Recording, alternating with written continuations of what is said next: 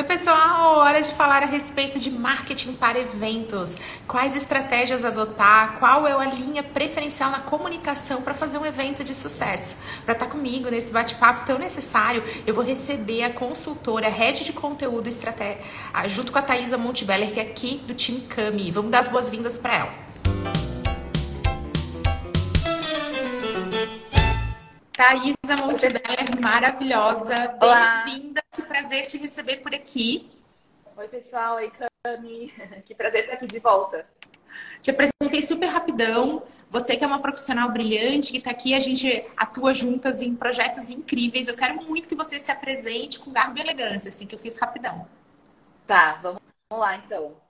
É, eu sou a Thaisa, consultora de marketing para profissionais de pequenos negócios, sou head de conteúdo, Sou head de conteúdo do Timcam desde 2020. É, descobri isso hoje de manhã, porque eu fui calcular ali quanto tempo faz que a gente atua juntas. Um, além disso, já indo para essa parte de evento, eu trabalho no TEDx Blumenau, que é um evento licenciado pelo TED desde 2017, sempre no time de digital, sempre voltado nessa parte de comunicação pré-evento e cobertura do evento. Desde 2020 eu estou à frente desse time digital Desde 2022 eu assino a licença do TEDx Blumenau, então a gente vai somando responsabilidades e perrengues nessa área também. E além disso, é, já atuei nos eventos online da Cami, com a parte de divulgação e cobertura durante a semana Instagram para Negócios. Tivemos a nossa experiência presencial ano passado na palestra do Teatro Carlos Gomes. Tenho também uma cliente de e-commerce de moda que tem um espaço físico e agora a gente tem começado com eventos mais intimistas lá. Então, enfim, tem, temos aí algumas histórias, tanto de experiências e aprendizados, quanto de uma dose de perrengues ali do CVDM para contar também. Eu não tenho saúde para fazer venda, você sabe. Eu não tenho saúde, não tenho maturidade nenhuma. E, gente, deixa eu destacar uma característica da Isa que eu gosto muito, muito mesmo, que é a objetividade. A Isa é aquela profissional estratégica, objetiva, não tem mimimi, vamos lá, é por aqui. E quando surgiu a oportunidade de fazer um evento híbrido que rolou no ano passado, já que a gente vinha muito nessa coisa dos eventos, focados nos cursos, tudo muito online, sabe assim, aquela chuva de ideias, aquele brainstorm que eu saí assim mega empolgada, falando isso agora eu já tenho várias, já tenho várias diretrizes, uma estratégia muito mais clara para mim traçada para essa comunicação. Isa, eu estava olhando aqui alguns indicadores, ó, tava aqui colando já, né? Porque não não decorei, mas olha só, um estudo da Frost Sullivan está é, tá trazendo aí uma estimativa, uma estimativa de crescimento de até 11 vezes para o mercado de eventos híbridos. Isso até 2025. Então, é um número muito expressivo e a gente precisa dominar as estratégias para conseguir fazer integração ao in-off e também ser capaz de ter a escala do digital e, claro, conseguir gerar a experiência do presencial. E eu queria muito te ouvir quanto a isso. Por que, que é tão importante a gente olhar para a questão dos eventos? O que, que você pode destacar aí para gente? Eu vejo que, independente de se a gente estiver falando de evento presencial, evento online, o marketing do evento, a comunicação, mais precisamente, é o primeiro contato que todo participante vai ter com o evento em si. Então, é ali que ele vai buscar tanto a parte de informações práticas mesmo, data, local, horário, preço de ingresso, essas, essas questões funcionais mesmo para fazer parte, tanto como plateia quanto como palestrante, como patrocinador, como atuante ali no palco, mas também é essencial para criar uma cultura de evento. Falando é, especialmente de eventos longevos, a gente tem aí diversos exemplos, né? Eu posso citar aqui é, o TEDx Blumenau, que está indo para o 22º evento. Eu faço parte há 10 eventos já mas a gente tem também outros eventos longevos em nível mundial aí, festivais de música, Copa do Mundo. Aqui na nossa região, né, em Blumenau, Santa Catarina, temos eventos relacionados à parte de cerveja, tecnologia. Então, todos esses eventos que acabam tendo várias edições e que constroem essa cultura de evento, eles precisam também criar esse universo de marca em torno do evento, para que garanta que as pessoas queiram participar das próximas edições, que novas pessoas cheguem interessadas, né, novos públicos cheguem interessados naquele evento, e também para que tenha esse relacionamento que a gente tem como oportunidade aqui no digital, de entender o que, que dá para fazer diferente no próximo, o que, que a gente vai parar de fazer porque não faz mais sentido. Então, essa comunicação mais estreita com o público também é muito importante para o marketing de eventos, para que possa ter uma, não só uma continuidade dos eventos, né, mas para que a gente possa entregar com cada vez mais excelência. Nossa, assim, gente, o evento, ele é uma oportunidade de uma experiência extremamente imersiva. E a gente tem que. Eu sempre. Eu adoro essa frase. O que, que motiva alguém a sair de casa numa quarta-feira à noite para te ouvir? É sempre sobre experiência. É sempre a respeito de algo que a pessoa vai viver com uma grande intensidade. E ao conseguir potencializar tudo isso, a gente tem resultados incríveis. Eu vivi muito isso no evento híbrido, essa possibilidade do presencial. Foi um evento que tinha minha marca, que eu estava com uma palestra exclusiva, diferente de quando eu participo de eventos, que eu sou uma das palestrantes. Uhum. E no final, poder ficar quase três horas que a gente ficou na fila, Isa, foi uma coisa, foi bastante tempo. Recebendo o pessoal, o pessoal ali em pezinho, esperando a sua vez para fazer uma foto, o quanto ter pensado nesses detalhes, o quanto ter sido capaz de elaborar essa estratégia. Então, acho que de largada, a gente precisa trazer aqui a questão do pré-evento, então, onde vai entrar uhum. divulgação, alinhamento, a questão das estratégias de comunicação para o momento da experiência, então, a gente uhum. tem aqui alguns cases para falar de coisas que fizeram totalmente diferença e também tem o pós-evento para que isso seja, consiga alcançar mais pessoas, para que fique algo sustentável, construa a marca e para que quem fique de fora tenha vontade de participar no próximo e também para que quem participou se sinta super inserido dentro dessa comunicação. Isso aí. É, pegando esse gancho de o que motiva a pessoa a sair de casa ou então a pagar por um evento online, por exemplo, que é algo que a gente vivenciou também. É, as pessoas às vezes, quando vão produzir algum evento, pensam muito no preço ideal, ou então, ah, tal dia e horário. Será que vai ser final de semana? Será que vai ser durante a semana? E claro que esses aspectos são importantes, mas é muito legal que você comentou ali sobre a experiência de evento, porque a gente vê dos mais variados exemplos hoje que quando o evento faz sentido, quando a sua presença lá é aquela coisa que, nossa, preciso muito estar, preciso ir, não posso perder, isso não tem muito a ver com quanto você vai pagar de ingresso, existem é, opções de parcelamento, existem uma infinidade de facilidades hoje em dia, e também não tem muito a ver com data e horário. A gente vê hoje, não é o meu público, não faço parte, mas domingo passado, por exemplo, aqui perto da minha casa, teve uma, um evento com uma corrida e caminhada. Domingo, sei lá, seis horas da manhã, as pessoas já estavam aqui prontas para correr. E aí, por que, que as pessoas saem de casa domingo de manhã, seis horas, para correr em um evento e por que, que elas pagam por isso, né? Então, realmente tem a ver com o que as pessoas esperam sentir, com o que as pessoas esperam tanto receber quanto reverberar depois que elas participarem. Gente, isso é muito importante. Então, conheça seu público. Olha ali Coldplay, né? Coldplay já é brasileiro, já tem mais Sim. tempo de Brasil do que todos nós. E o quanto é forte essa questão de que você não vai a um show de música, você participa, você constrói. Então, entender que as pessoas querem ser ativas nessa experiência tornou super viral. Então, durante o tempo que eles ficaram aqui, sempre shows lotados, porque quem participava falava dessa experiência também. Então, isso é um, um, um exemplo que é sim de unicanalidade, né, Isa? Porque por mais que a gente saiba que é uma experiência presencial, tinha uma alta dependência do online para divulgação, para viralização, e se isso não tivesse mapeado dentro desse, desse contexto, daquilo que eles querem transmitir de uma forma bem estratégica, eu estou fazendo isso por um motivo, eles não teriam casa cheia nem o resultado que eles tiveram. Com certeza. A gente tem as mais variadas opções, assim, né? exemplos de, de marketing canal para eventos. Agora, recente, a gente teve o Lollapalooza, e aí tem toda uma questão de, de evento presencial, de cobertura de evento no online, mas também tem a transmissão ao vivo do, dos shows no Multishow. E aí muita gente fica nessa de, tá, mas o, a transmissão ao vivo não está competindo evento, com o evento presencial? E claro que não, ela só é mais um ponto de contato para que talvez eu queira ir presencialmente na próxima edição, ou então nessa edição fiquei de fora, mas quero fazer parte de alguma forma. Esse querer fazer parte a gente viu também na Copa do Mundo. Então, assim, a, o destino era muito distante, muito caro, cheio de restrições, mas a gente viu vários exemplos de não só de transmissão ao vivo na TV, mas de várias marcas que se beneficiaram desse Onicanal para potencializar o patrocínio em diferentes países. A gente pode lembrar, por exemplo, da Budweiser, que não podia vender cerveja, bebida alcoólica lá no Catar.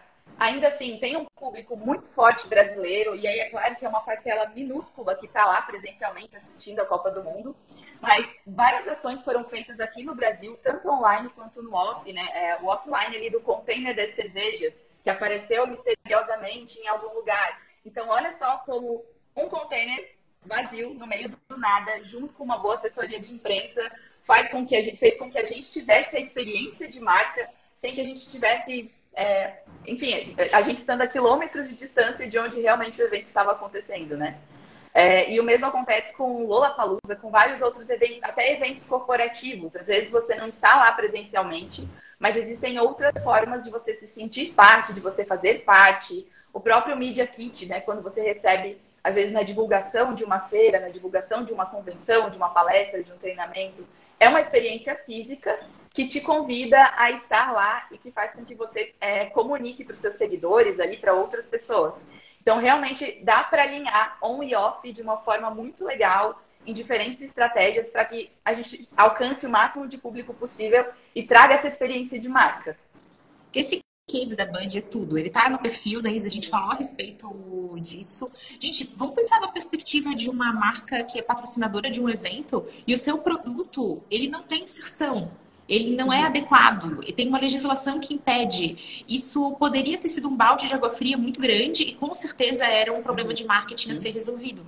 Então, trazer a viralização, brincar sobre isso e fazer a ativação dos influenciadores certos, que foi algo muito bem feito, e também gerar essa questão da antecipação do mistério. Então, gente, são palavras bem chave para marketing para eventos. Eu vou trazer três aqui já, né? Então, antecipação, acho que é muito importante você ser capaz de aquecer a tua audiência. Então, se você vai fazer um evento, você tem que começar com antecedência. A entender como que eu antecipo isso, como que eu gero a expectativa de participar. Então, antecipação, expectativa e assessoria de imprensa. Porque também nos ajudou muito. Conta um pouquinho dessa experiência com o TEDx. Como é que é o papel desse veículo que muitas vezes ele é subestimado, ou então não, tudo é digital, mas a gente tem imprensa aí agindo nesse sentido para gerar essa expectativa. Como é que tem essa experiência de vocês, Isanelli, com o TEDx? A gente trabalha muito com um conceito que tem até um vídeo recente da Camila, recomendo que quem não assistiu assista, que é a lógica do planejamento. A lógica do planejamento funciona muito para qualquer estratégia de marketing, mas para evento, aquilo ali, olha, pode pegar o vídeo e pausando e anotando, porque é o passo a passo. Que é justamente quando a gente cria um evento e a gente solicita e é aprovada a licença do TED, primeira coisa que a gente vai atrás é data conciliada com o local. Então, assim, temos lá a data. Por exemplo, o nosso próximo agora, que está com ingressos abertos, inclusive, é no dia 4 de junho, no Teatro Carlos Gomes. A partir do momento que eu sei quando vai ser o evento, a gente começa a planejar em ordem regressiva.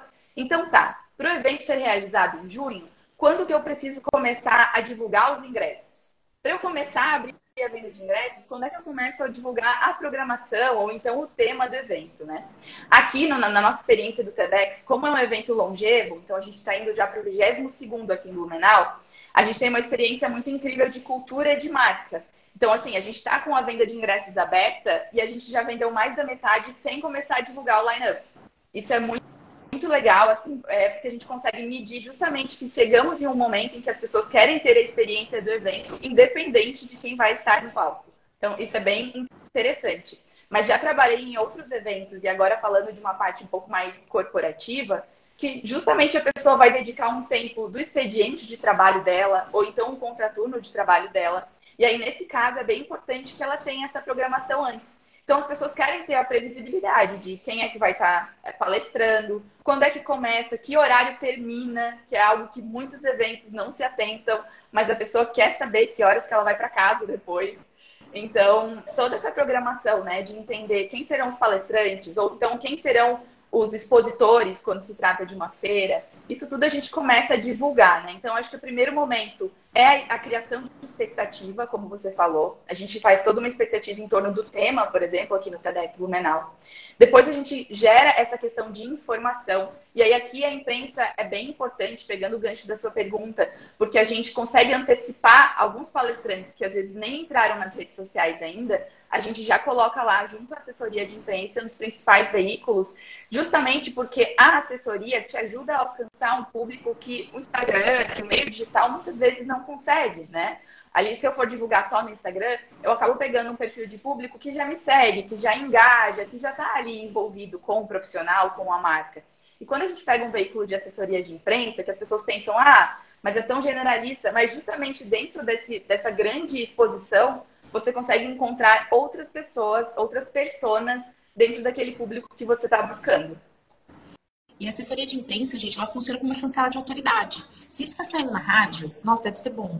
Se isso está saindo uhum. na TV, deve ser bom. Nossa, eu, eu ouvi sobre isso e aí eu vi um anúncio e de repente eu estou ali navegando e tem um portal de notícia que está falando sobre isso. Você tem essa sensação de que está todo mundo lá. E isso também Sim. é antecipação. Comente aqui se você não se sentiu um peixe fora da água, se você não foi pro show do Coldplay. Assim, todo mundo estava no show do Coldplay, porque só se falava disso. Então você gera esse buzz, você gera esse movimento, e isso é muito importante. Eu quero falar aqui a respeito de comentários que a gente recebeu.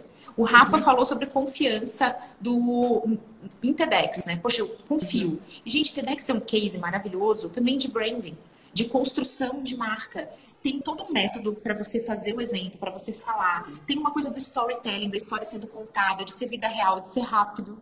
Olha como as pessoas estão querendo isso. Então a gente discutiu muito e vale essa, essa questão do planejamento. O que, que as pessoas querem? Quantidade, qualidade, o número de horas? O que, que tem valor para a pessoa? Então acho que é um comentário maravilhoso. E chegou da Nai uma dúvida sobre o nome do vídeo. Gente, o vídeo se chama A Lógica do Planejamento. Ah, dar, vocês têm que conferir. Isso parece muito óbvio. Acho que eu e a Isa, a gente trabalha 100% orientada na nossa vida com isso. Sim. A nossa pergunta nunca é, ah, quando que, quando que lança? É quando começa? Então é tudo. A gente tem que pensar antecipando. Você não fala assim, ó, quero chegar lá. Você fala, ok, é lá e volta. Você ser capaz de ter o horizonte e voltar os seus passos. E não aquela ideia de que eu quero chegar lá, então eu caminho até lá.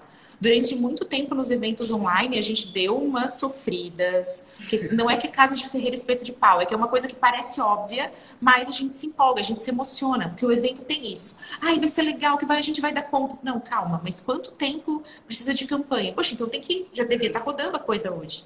Então, essa lógica do planejamento é essencial para evento, para você poder fazer um evento sem surtar. Eu acho que isso é o pessoal de evento é bem vida louca. Mas Sim. um evento de sucesso precisa de planejamento, porque uma coisa é você viver adrenalina. Outra coisa é você passar perrengue ou o teu público ter uma experiência aquém do que ele espera.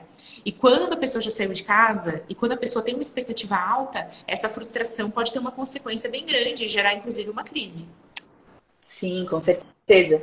É, acho que vale lembrar também que a gente acaba lidando com muita imprevisibilidade quando se trata de evento. Existem muitas coisas que você não controla, existem muitos imprevistos. Então, dentro daquilo que você pode prever, é muito importante que você tenha ali as datas, uma, uma programação base. É aquela coisa que a gente sempre fala de planejamento e que a Cama enfatiza muito.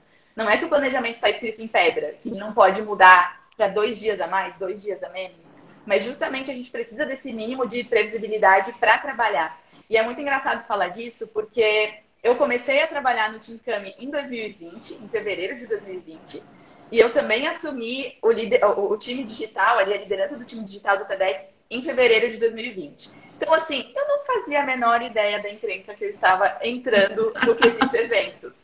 Né? Porque justamente a gente não fazia a menor ideia de que um mês depois a gente estaria trabalhando com eventos online. Então, é, essa questão que você falou ali, ah, que não é vida louca, não é que foi vida louca, mas é que a gente aprende muito fazendo, né, Camila? Eu acho que foi muito esse sentido, assim, os primeiros eventos online da semana Instagram para negócios. Então, como é que a gente divulga? Como é que a gente faz? E também todas as estratégias que a gente adotou em tempo real. Então, ah, vamos fazer a live também no Instagram para as pessoas ficarem com vontade de entrar. Vamos jogar um Reels falando que daqui a 15 minutos entra ao vivo, para as pessoas terem aquela sensação de, opa, só eu tô de fora. Então, tudo isso a gente foi pegando de referências, e eu acho que é importante colocar aqui que são referências fora da bolha, buscar outras fontes. Não é porque é um evento de marketing que a gente foi olhar outros profissionais de marketing. A gente olhou um pouquinho de cada coisa. Às vezes, hoje em dia mesmo, evento de profissional de implantes dentários, você consegue tirar alguma ideia de estratégia que vá valer para o seu negócio. Então, é bem legal você expandir mesmo, olhar para eventos de uma maneira bem generalista para você ir catando ali é, coisas que deram errado e coisas que deram certo para adaptar. E acho que nesse sentido a gente foi muito nessa dinâmica do aprendizado, né? É algo que você comenta muito, Camila, sobre perfeccionismo. E aqui agora vou, vou, dar uma de host e até te devolver essa pergunta, assim, como é que é, é lidar com o perfeccionismo nesse cenário em que a gente realmente vai trabalhar com imprevistos e que vai dar coisa errada e a gente vai aprender com isso. Ai, deixa eu contar então casos de fracasso, que aí vocês vão. A gente vai gerar aprendizado. Primeiro dia da semana, que é uma sequência de eventos ao vivo para lançamento do meu curso. Primeiro dia, 2020 bombando, pandemia, eu fazendo tudo sozinha. Era eu e Deus aqui. Então, Rick, nosso querido misterioso Rick, à distância, fazendo transmissões. Então, sim, time Cami todo remoto. E eu aqui transmitindo através do Instagram também. A gente criou uma narrativa para isso, gente. Então, a pessoa me via de frente, falando com o YouTube, e aqui no Instagram me via assim, ó, meio para entender que era uma questão de bastidores, eu fazendo tudo. Acaba a live, ai, Rick, que maravilha, que bom, deu tudo certo. Eu com aquela calça de cintura alta, gente, aqui em cima. Falei, ai, aí já peguei, comecei a abrir o cinto, abri o primeiro botão da calça, falando assim, ai, tal, que relax. Eu, quando eu olhei pro lado, uma seguidora assim, com caps lock, Camila, você está ao vivo. Então, esse é o maior exemplo de que não tem como você ter perfeccionismo com a questão do evento, porque ele está vivendo. E aí, eu dei uma risada, foi, né, não, não teve jeito. Falei, gente, vocês estão por aí, pô, pegar nos bastidores, será? Brincadeirinhas à parte, daqui, riam comigo, kkk cry. Mas essas coisas fazem parte. Então, o evento, ele tem certos perrengues que você vai levar super a ferro e fogo. E a audiência vai gostar. E às vezes são coisas que para você não, não tá pegando, não tá te doendo. Exemplo, estive recentemente num evento de internet que não tinha Wi-Fi não tinha como ter, ninguém tinha conexão. Nós que estávamos ali, eu era palestrante e o pessoal da organização, ninguém está conectado nessa hora.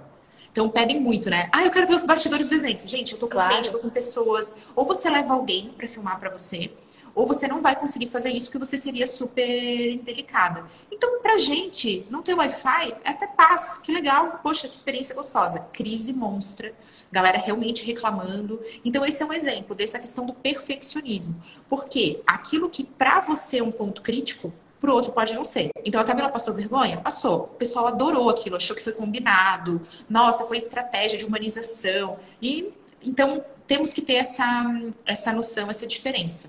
Outra coisa, vai dar problema em alguma coisa, por mais que você tenha cuidado e redundância. Então o Rick já passou muito nervoso de coisas que eu poxa, tá aqui, a live tá rolando, live cai, tecnologia pode dar problema, você pode ter servidor, ter backup e mesmo assim você ser impactado.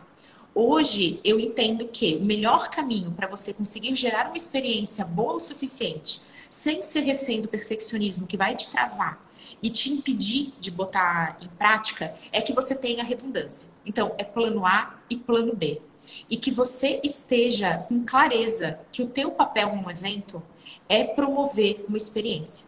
Se você tem essa clareza, você sabe que no momento da divulgação, você precisa entregar informações sobre quanto tempo vai durar, que é algo que eu falava sempre no meu evento presencial. Gente, serão duas horas comigo. Então, o tempo todo eu estava reforçando, ó, são duas horas, duas horas, duas horas, para alinhar que quando você chega lá na hora, a pessoa não quer sofrer com você, ela não quer passar nervoso nem vergonha alheia. Então, pô, caiu no meio da galera, ah, e aí, como é que eu faço isso ser uma experiência mais positiva? Acho que quando você tem essa orientação, mesmo com as coisas que acontecem fora do previsto, você leva com leveza e você também não ingessa. Porque perfeito só o brigadeiro e evento muito direitinho, certinho, também faz com que as pessoas não relaxem e não vivam essa experiência da sua totalidade. Sim, com certeza. Eu acho que dá para trazer também para as lives, né? Porque eu lembro que a primeira live que eu participei foi com você. e eu estava muito naquela preocupação de que o gato não podia miar, o tripé não podia cair e a luz não podia travar, a internet não podia dar errado, enfim. E essas coisas, quando dão errado, fica mais legal você falar. Ai, gente, desculpa, deixa eu abrir a porta pro meu gato do que ficar aqui travada enquanto o mundo cai aqui nos bastidores atrás da câmera, porque as pessoas sentem esse nervosismo também. Então, essa questão que você falou de lidar com leveza humaniza e a gente percebe que pessoas que estão acostumadas com o palco, pessoas que estão acostumadas com eventos, elas já têm essa naturalidade. Eu estava vendo recentemente um, um, fui a uma apresentação de comédia e tem muito aquela questão, assim, do ar-condicionado. Ar-condicionado é um perrengue clássico de qualquer evento. Por quê? Isso é até um, um perrengue que a gente teve no TEDx, assim. Não é um perrengue, mas a gente abriu um WhatsApp para suporte durante o evento. A gente acha que suporte vai ser tipo, ah, onde é que eu vou estacionar? Coisas assim. Pedir meu ingresso. É, pedir o ingresso, sei lá. Mas a, a, a, mensagem que a gente mais recebia era aumenta a temperatura do ar. E aí, essa questão ali do, do, do ar-condicionado é essa, porque para o público tá muito gelado. Para quem tá no palco, na frente de um monte de luzes quentes na cara, tá quente pra caramba. E a pessoa tá ali toda trabalhada no look bonito, tentando não transpirar e, e, parecer que tá legal. E aí eu fui num evento de comédia recentemente, que a menina, ela repetiu algumas vezes, assim, o quanto tava calor. E aí eu fiquei pensando nisso, tipo, é mais fácil ela externar que ela tá com calor mesmo e pedir pra produção ali no momento da apresentação dar uma atenção pro ar-condicionado, do que de repente ela fingir que não é com ela, tá ali passando mal, sem água, porque tinha acabado a garrafinha de água, e aí, ai, não vou falar nada, porque é o meu momento de. É perfeita, sem erros, né? Cristal zero defeitos. E aí, isso, isso é muito legal, assim, porque se você for observar shows de música, palestras, qualquer tipo de apresentação que as pessoas estão acostumadas em aparecer, elas têm essa naturalidade de produção. Uma aguinha aqui, ou então é, baixa temperatura do ar, essas questões funcionais mas que vão garantir o bem-estar de todo mundo e às vezes te ajuda a transmitir aquela experiência de evento de forma humanizada e sem ficar passando perrengue sozinho internamente. Compartilha, gente, faz uma zoeirinha. O público adora. E isso é muito importante. Primeiro eu quero avisar vocês uma coisa, né? Todo mundo fica olhando, ai, a vida de palestrante é tão chique. Olha os hotéis. Ai, sempre, sempre querem ver o que, que o palestrante está comendo. A vida de palestra é você comer pão de queijo frio, gente, porque na hora que estão servindo aquelas delícias, você não pode parar para comer aquilo. Você está conversando com as pessoas, pensando no que você vai falar. A infra quer te microfonar, você com o microfone não vai comer. Aí antes você também não quer, porque tem que escovar dente, você pode se sujar. Então a verdade é, ninguém usufrui de nada daquilo. Você vai comer com a produção que sobrou, tá? Então não, não, é, não é desse jeito. E você vai passar calor. Muitas vezes eu vou para eventos assim quando a temperatura está gélida, todos de cachecol, e eu assim, bom, regatinha, não sei o que, normal, todo mundo perguntar, meu Deus, mas você não vai passar frio? Não, o palestrante não passa frio. Palestrante sua bastante, as luzes são fortes, o palco e a tua adrenalina, né? Você tá ali se mexendo e o uhum. público tá quietinho. Então é normal que quem tá quietinho fique com frio e a gente que tá ali no palco esteja suando e detonando a make de milhões. Isso é bem Sim. comum. E eu gosto também de, dessa questão de lembrar. A gente está falando aqui de eventos que eles são corporativos, mas a gente tem também evento de entretenimento. Isa, eu acho que o RD ele é um baita case para mostrar que um evento corporativo também vem de uma experiência de entretenimento. Se o RD fosse um evento que tem o conteúdo que ele tem, vamos lá, assim, aquele, nossa, aquela, todos nós que somos palestrantes, a gente se prepara, chega lá com o que há de de ponta, com palestra ensaiada, ninguém vai brincar na RT. Você chega lá para fazer assim, todo mundo se esforça para transmitir conteúdo. Mas eu vejo que o RD não é sobre o conteúdo. Não é isso que motiva as pessoas a estar tá lá. É aquela experiência RD, são três dias de Disney, do marketing, não é meio que assim? É muito assim. Até o RD é uma experiência de evento que vale para vários outros, tanto corporativos quanto de entretenimento, porque ele une muito bem essas duas partes e é até interessante, porque eu conheço pessoas que foram para RD e assistiram pouquíssimas palestras. Porque realmente eles ficaram lá olhando para os stands. E acho que vale, é, é bem importante a gente falar que não é stand do tipo bancada com panfletos em cima e pessoas vestidas de executiva. Isso não vale mais para quase nenhum evento. Você pode fazer uma feira é, de oportunidades, você pode fazer algo muito específico, de um setor muito específico, mas vale a gente pensar numa experiência de evento, que às vezes essa ativação no evento é muito mais do que, ai, mas a minha logo não vai aparecer. Porque não é a sua identidade visual que tem que aparecer em primeiro plano ali, é toda a experiência do universo de marca. Então, o RD tem muito isso, porque você vê que as marcas que estão lá, o próprio RD, eles embarcam nessa experiência Disney que você comentou, de realmente trazer aquele efeito uau em vários momentos. E aí aqui a gente pode falar dos slides, que não são aqueles slides padrões de PPT com vários tópicos, com muito texto. A gente pode falar da entrada, né? Quando você entra na RD Summit, tem uma galera da equipe batendo palma e fazendo festa para te receber. Então são lá sei lá, 10 mil pessoas envolvidas, mas você se sente único, parece que você. Parece não, né? Você realmente se sente muito importante, não mais um número dentro dessas mais de 10 mil pessoas envolvidas. Então tem vários cases. Eu lembro quando eu fui no RD Summit em 2019, eu tive esse momento assim, entre uma palestra e outra, eu peguei um respiro para andar por lá. E é bem isso, assim, existem experiências que realmente, gente, envolvem grandes recursos financeiros, Mas também existem experiências muito simples, e a gente até comenta no TEDx, às vezes tudo que você precisa é de uma foto. Porque a sua experiência lá no evento pode ser que seja simples, mas ela vai render um monte de foto e com isso visibilidade, alcance e realmente criar pessoas apaixonadas pela sua marca. Então isso tem muito no RD, por exemplo, a MLabs levou emojis de pelúcia. O que, que a MLabs ganha com emoji de pelúcia? Tem gente que pode pensar. Mas é muito mais do que um stand com vários folders explicando os planos da MLabs, né? Porque justamente é um posicionamento de marca, de faz ter esse primeiro contato. A gente traz muito isso no TEDx, porque a gente sempre fala que a gente é, oferece para as marcas a ideia de experiências que nós gostaríamos de fazer. E aí, nessa de que tudo que você precisa de uma foto, a gente teve no evento passado uma tatuagem temporária com a frase do tema do evento, que é o, afeto é revolucionário. Essa tatuagem a gente comprou pela internet, num site confiável, claro, porque era em contato com a pele. Mas assim, a gente custou muito pouco para a quantidade, porque daí você pega uma quantidade grande e foi a experiência de, de marca, a experiência de evento que mais foi fotografada. Então é muito legal observar esses dois pontos. Tem grandes experiências com grandes impactos que sim exige grana, mas também existem pequenos detalhes que causam um impacto incrível se você souber conversar com a audiência, né? Gente, olha, que vamos lá. Primeiro recado a respeito da experiência que você vai gerar, tem que ser instagramável. As pessoas estão saindo de casa ou então elas estão te assistindo no sofá elas querem mostrar isso.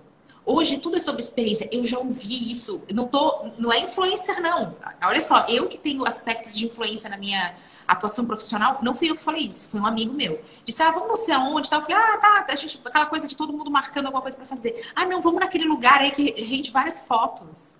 Então, uhum. essa questão de você poder permitir que as pessoas se fotografem, se mostrem. Isso no planejamento do, da minha palestra, do evento que rolou no Teatro Carlos Gomes em Blumenau no final do ano passado, teve muito isso. Gente, tem que ter o lilás. Tem que ter isso aqui. Onde que as pessoas vão tirar foto? Tem que ter um canto para foto. Aqui tem que ter um painel. Então, todo o fluxo das pessoas. Ah, não, porque a gente bota painel na entrada. Eu falei, gente, ninguém chega no evento e faz uma foto. Isso não existe. A pessoa chega no evento, ela tem que se ambientar, ela quer sentar. Então não adianta fazer o painel de foto aqui embaixo, vamos botar ali em cima. Então compreender esse fluxo e entender que tudo tem que gerar essa experiência instagramável. Então eu e Thaisa trabalhamos juntas, juntíssimas nisso, né, Isa? Toda, todo PPT, toda identidade visual, ela é pensada para coordenar com a roupa, para gerar momentos instagramáveis de todo mundo que eu brinco, celulares ao alto, aí todo mundo tá, tá, tá uhum. fazendo fotinho.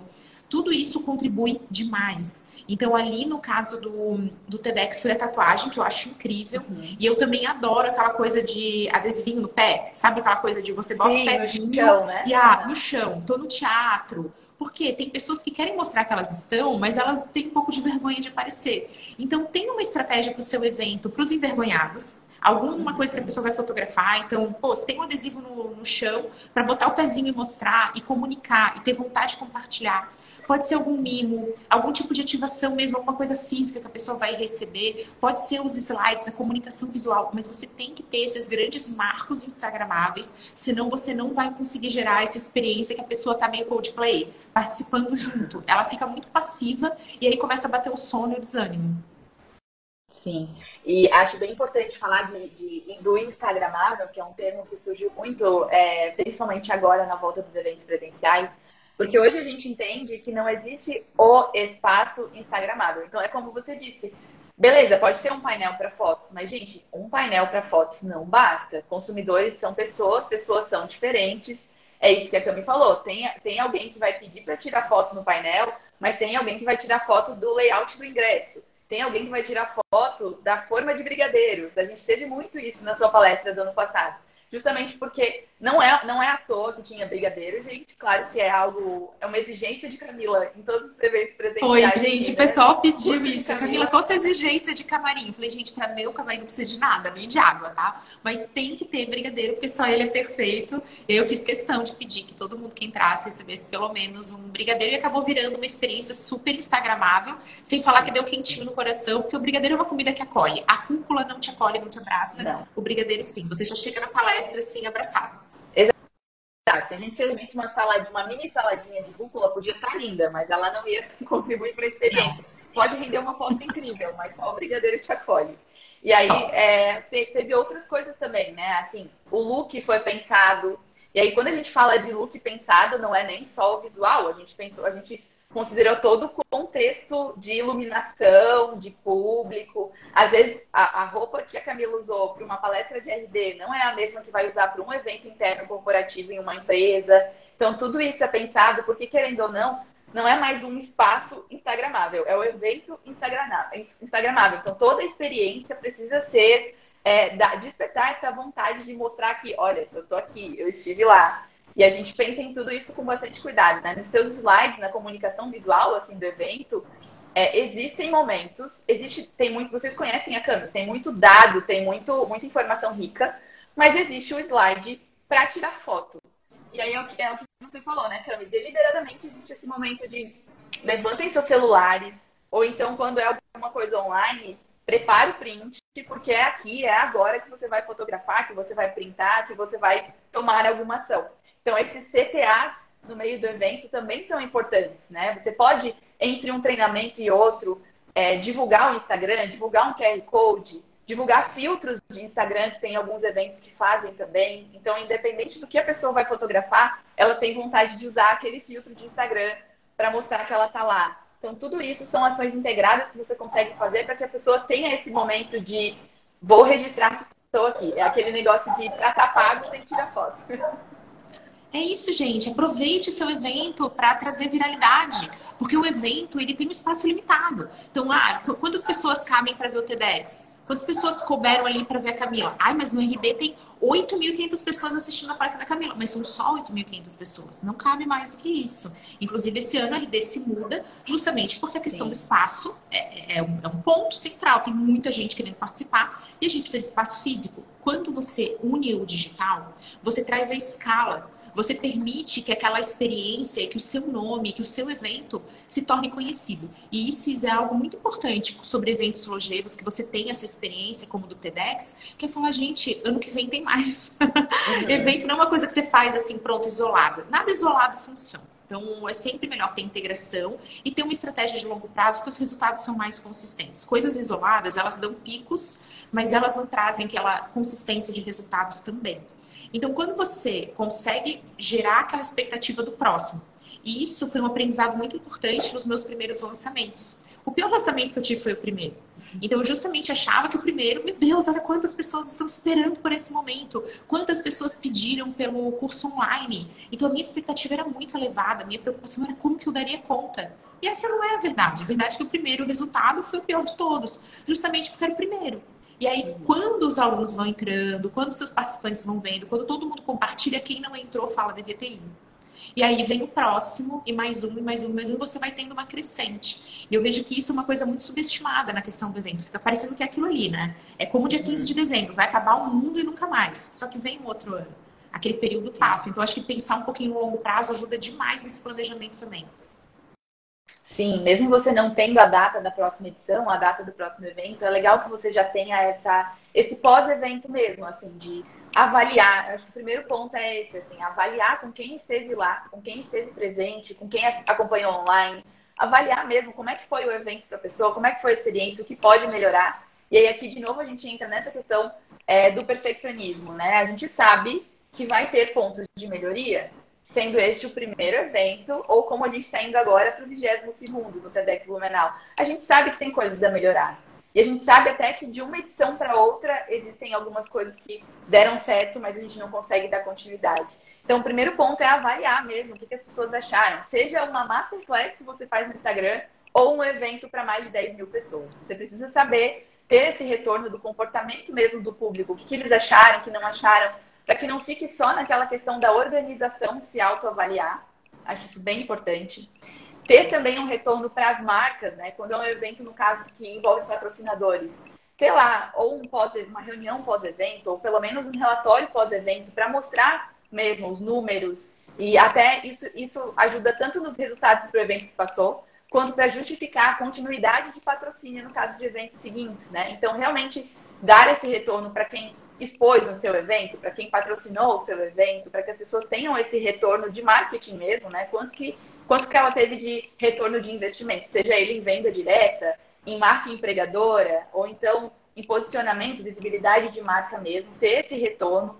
E, claro, ir para os eventos seguintes. Então, esse que você não tenha data, não tenha local, não tenha tema, mas tem essa, essa continuidade que você garante para que as pessoas já comecem a programar. Se não se programar do ponto de vista prático, mas programar o sentimento mesmo, a emoção, combinar com um colega que não foi na última.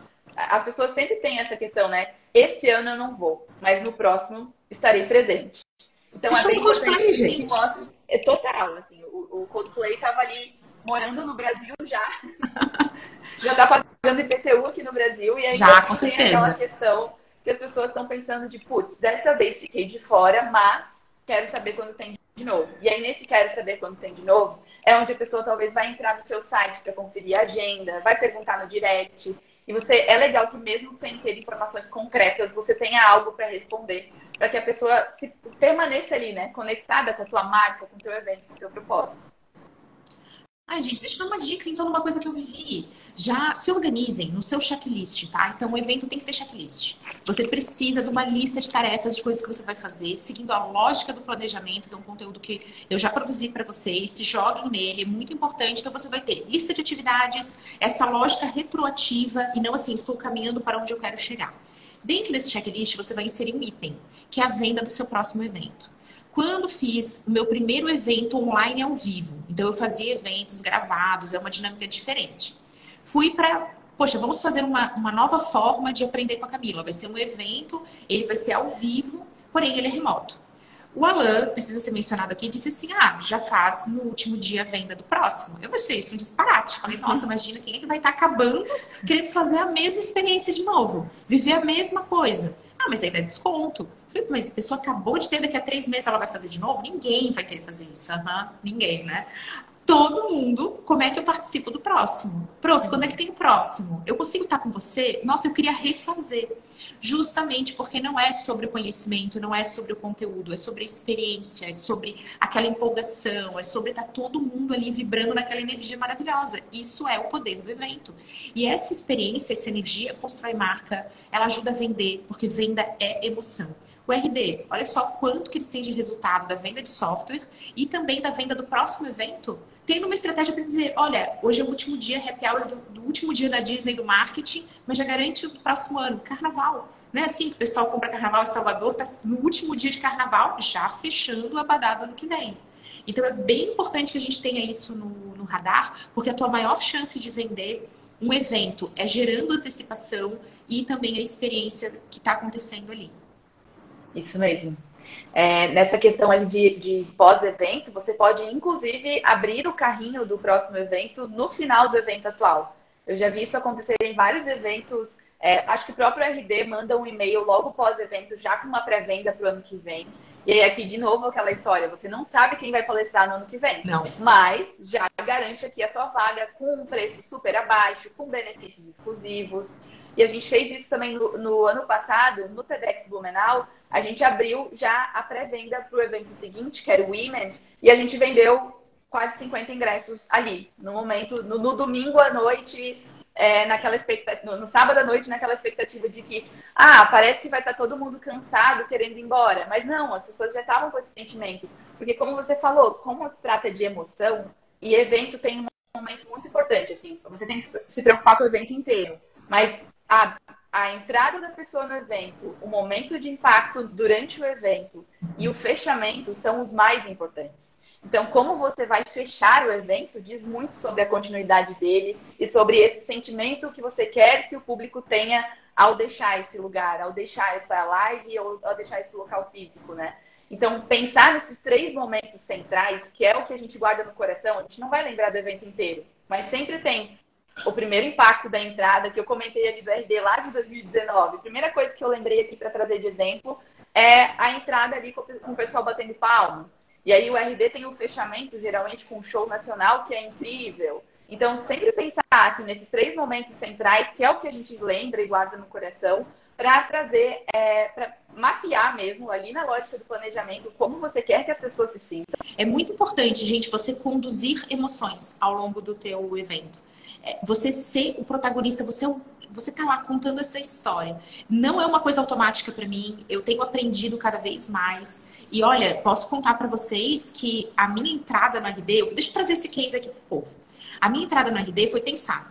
Então eu sabia que eu ia desfilar por uma baita de uma passarela até entrar lá no meio do público. Isso estava tudo determinado, porque, né, poxa, beleza. Então eu tinha minha piadinha, eu ia falar meu momento Gisele, traz o draminho, eu tô um nojo, olha só. Eu tava cheia das piadinhas preparadas para isso. Só que, gente, foi diferente. Nos conduziram por trás e eu subi no palco. E a minha entrada ficou prejudicada por isso. Isso foi uma coisa que mozão, né? Martin estava lá é, desempenhando múltiplos papéis de motorista, conselheiro, é, pessoa que carrega minhas coisas, fotógrafo. Infelizmente desempenhando muito mal esse papel de fotógrafo, porém estava ali entre as atividades dele. E ele disse, gente, a tua entrada, ela não teve o mesmo impacto de outros anos. Falei, claro, porque a minha entrada não existiu. Então, o momento que você vai abrir e a forma como você vai fechar, e o momento em que você vai trazer a atenção das pessoas, é algo importante. E aqui eu quero destacar a maravilhosa Bianca Boca Rosa, uhum. que trouxe um vídeo para a abertura dela. E ela contou, poxa, ela disse, ó, eu sabia que no momento da minha abertura ia estar aquela emoção, o povo querendo ver o que eu ia falar. Então ela não falou nada. Ela entrou com o look de milhões, super aderente, e apresentou a coleção Metaverso nela com vídeo, música alta entrando ali. E quando já estava todo mundo assim, boca aberta, tendo visto, porque toda a atenção estava nela. Quando ela fez o lançamento do, da nova coleção, dos novos itens da, das marcas, acabou e foi gostosas. Foi isso. Então, olha só como é importante que a gente tenha essa clareza, que a gente tenha esse planejamento. Para vocês verem como não dá para ser perfeccionista e fazer evento, você tem que ter lógica de aprendizado. O perfeccionista quer acertar. E a verdade é que a gente tem que querer aprender. É evolução constante. Então, hoje, eu não vou mais para evento sem plano B de entrada. Então, ah, o que, eu vou fazer caso eu tenha uma entrada longa? O que, eu vou fazer caso eu tenha uma entrada curta? E recentemente eu vivi isso em São Paulo, porque o palestrante tinha que dar um leve pulinho para entrar no palco, para cortar um caminho. Gente, isso é coisa normal.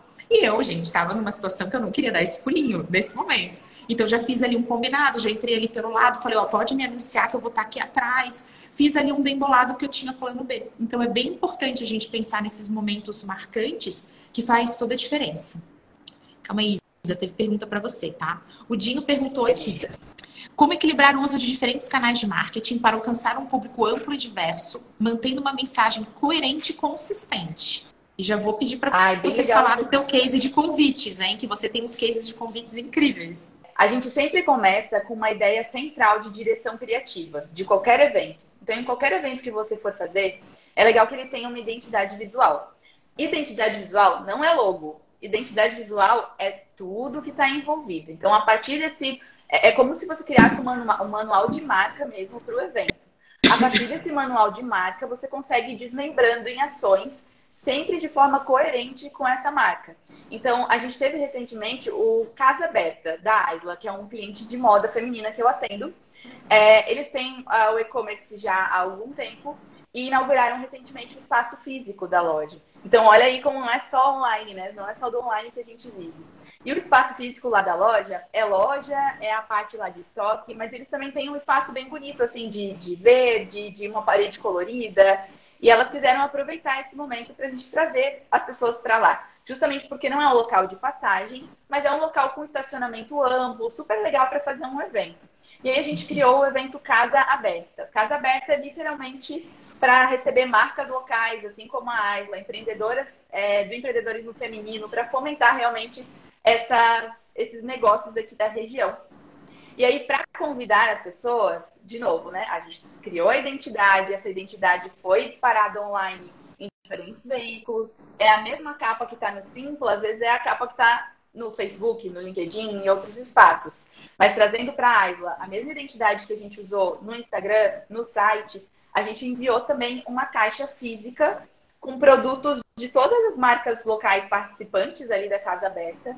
A gente não se posicionou como uma feirinha, a gente se posicionou realmente como um evento de marcas locais. E isso é bem importante, assim, pensar no universo de palavras que você vai usar para o seu evento. E aí ali a gente trouxe dentro dessa caixinha física, que inclusive a Cami recebeu, a gente mapeou algumas influenciadoras regionais. E aqui, aquele asterisco bem grande para o influenciadoras. Criador de conteúdo não é só é, uma blogueira, não é só modelo. A gente tem a, tinha uma gama enorme de pessoas. A Cami está aí como palestrante, consultora de marketing, mas que é uma pessoa que tem uma influência na região, que as pessoas conhecem, que está constantemente em eventos e que é um potencial, que a gente viu esse potencial tanto para convidá-la, com certeza, mas também para potencializar a visibilidade do evento. Então, nessa caixinha tinha um brinde pequeno, um mimo bonito de cada uma das marcas participantes convidando para o evento. É muito mais impactante, né, do que mandar só uma arte no WhatsApp talvez, um e-mail marketing.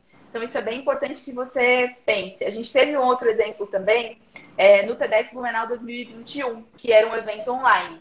Então, evento online em 2021, estava todo mundo por aqui já.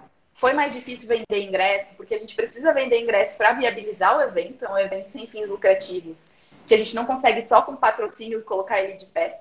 E ao mesmo tempo, como é que a gente faz para que as pessoas se sintam parte do evento se a gente não tem essa energia da iluminação, do cheiro, de, de tudo que envolve a experiência presencial, que com certeza é melhor do que o online nesse caso. Então a gente criou, é, em 2020, a gente já enviou para casa das pessoas que tinham o ingresso uma box com alguns brindes também, também nesse, nesse, nesse modelo similar. Em 2021, além da opção de receber em casa, a gente criou um drive-thru com essa box no estacionamento da Ailos aqui em Blumenau. Então, parece que, ah, eu não vou sair de casa para buscar minha caixa. Mas tava todo mundo agoniado para fazer alguma coisa fora de casa. Me pede para fazer qualquer coisa, só quero andar de carro. E aí a gente fez um drive Só quero rolê. Exato, só um rolê. E a gente fez esse drive-thru com, com as caixas e foi muita gente, assim, porque as pessoas iam devidamente de máscara, elas não, precisa, não precisavam sair do carro mas a gente tinha lá junto o patrocinador tirando uma fotinho Polaroid do momento que a pessoa estava com a caixa dela em mãos. E era uma caixa justamente que tinha várias coisas atrativas. E aí aqui eu acho legal destacar, porque um dos brindes que a gente mais teve retorno foi uma meia. Então você pensa, meia? Mas, gente, estava todo mundo assistindo de casa. Então, assim, era de casa, era no inverno. A, a perninha cruzada ali na frente da TV com meia foi a nossa foto campeã de visibilidade. Então é isso, assim, como você pensa a partir daquela direção central, várias formas de contato com a marca do evento. Encare o evento como uma marca, então ele tem identidade olfativa, ele tem identidade visual, e a partir disso pense em todas as experiências de forma integrada, sempre com esse olhar para o público. É como eu falei, parece só um par de meia, mas se você está acompanhando o evento online numa situação de isolamento social, aquele par de meia às vezes é um aconchego e, uma, e um contato de acolhimento com o evento. Gente, que aula! Isa, amei cada minuto. É um prazer conversar com você. Você contribui demais com as estratégias e fui muito generosa hoje. Não vão faltar inspirações para todo mundo que acompanhou aqui no ao vivo no Instagram, que está ouvindo a gente através do podcast. Convite feito para você voltar sempre que quiser. Muito obrigada, Cami, pelo convite de novo. Eu estou sempre topando, na verdade, gente. Então, próximos convites, estou aí, topo. É sempre um prazer estar aqui com você. Eu aprendo muito com você todo dia e é muito legal compartilhar conhecimento também. Tamo junto, gente. Amei cada minuto. Pessoal, super beijo. Até a próxima. Tchau, tchau.